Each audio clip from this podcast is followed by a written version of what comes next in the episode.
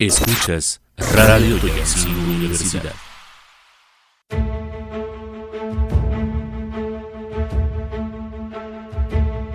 ¿Conoces los misterios del siglo XXI?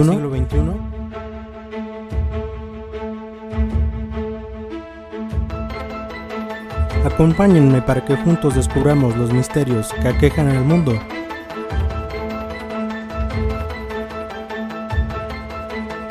Un interesante viaje el que está por zarpar.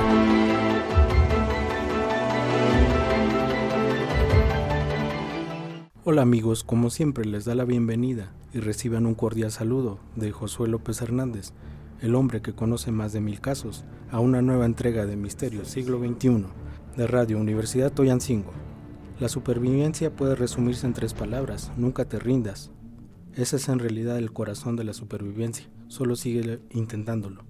Frase de Bear Grylls, con programas recomendables amigos, escapando del infierno, a prueba de todo y el peor de los casos.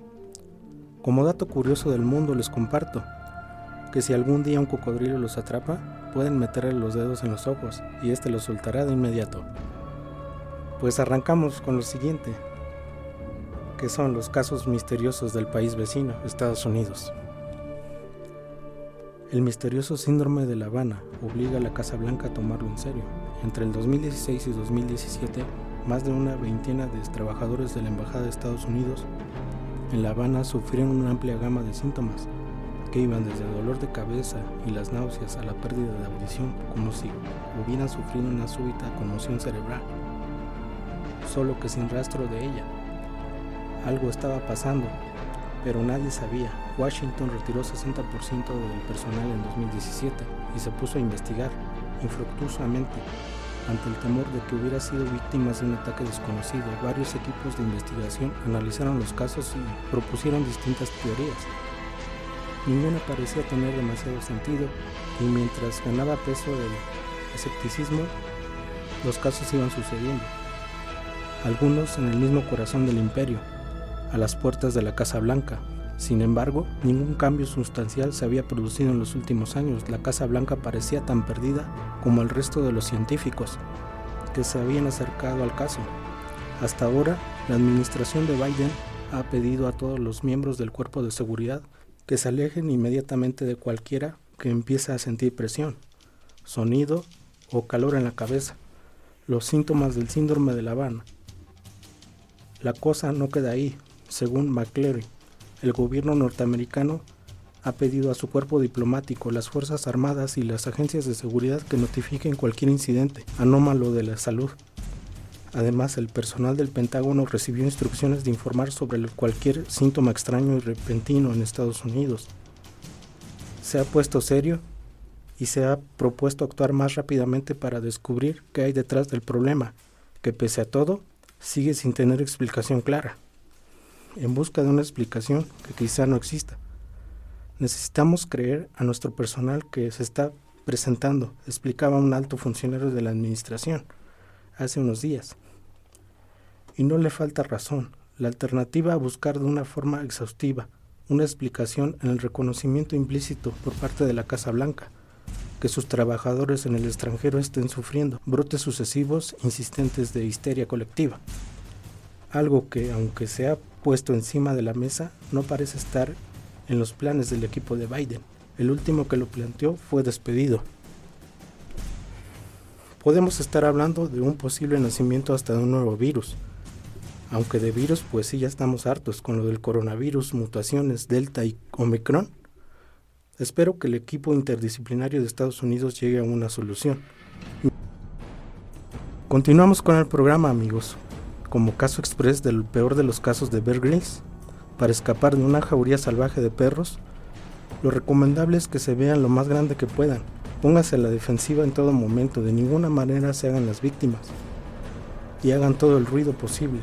De esta manera le harán saber a la jauría que no son una presa fácil y si está el dueño de los perros tal vez llegue y le salve la vida.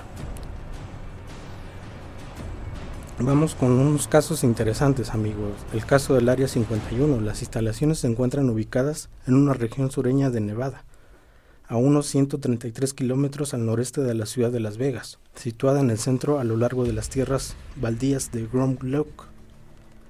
Es un vasto audrónomo militar. El objetivo principal de la base es indeterminado. No obstante, con base a evidencias históricas, es probable que estén llevando a cabo investigación y desarrollo con sistemas de armamento avanzados y pruebas en aviones experimentales que no son reconocidos oficialmente por el gobierno de Estados Unidos. El intenso secretismo que rodea la base ha llegado a convertirse en un objeto de interés y en la cáustica principal de las teorías de conspiración y fenómeno ovni. Aunque Grand Lake no ha estado declarada como base secreta, todas las investigaciones en torno al área del 51 en información compartimentada y clasificada como de alto secreto de los Estados Unidos a pesar de que el, nombre de Área 51 se utiliza en la documentación oficial de la CIA, otros nombres son los que le conocen. Las instalaciones son Dreamland Paradise Ranch Home Base, Grand Lake Home Airport. La región es parte de la zona de operaciones militares de Nails y el espacio aéreo restringido en torno a la zona está determinada como R4808N y conocida por los pilotos militares como The Box, la caja. El almacenaje, examen e investigación de una nave espacial extraterrestre incluyendo el material supuestamente recuperado de Roswell, el estudio de sus operaciones vivos y muertos y la manufactura de naves basadas en tecnología extraterrestre. Bob Lazar afirmó haber estado involucrado en distintas actividades y también afirmó que el motor de las naves funcionarían por medio de elementos químicos N115, un pentium, nombre temporal del elemento químico moscovio, y del que solo se han podido crear isótopos. Muchos de las hipótesis hacen referencia a las instalaciones subterráneas de Grand Lake o en Robes Lake, a unos 12 kilómetros al sur, y teorías cerca del sistema del ferrocarril subterráneo transcontinental. Revelador amigos, hay demasiada información sobre el Área 51. Creo que sería material para la segunda temporada.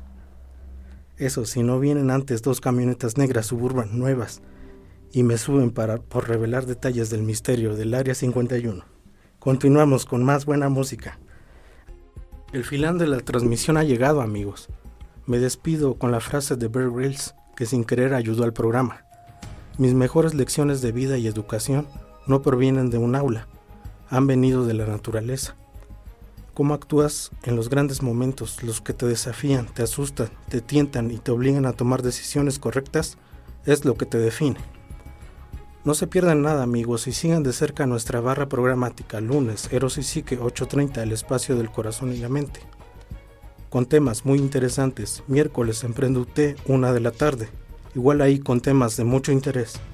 Viernes Little Truck 1 de la tarde. Viernes también espacio alternativo 8.30 y de lunes a viernes 5.40 el recreo con temas de interés. De igual manera no se olviden de seguir de cerca Misterios Siglo XXI. Escuchas Radio Universidad.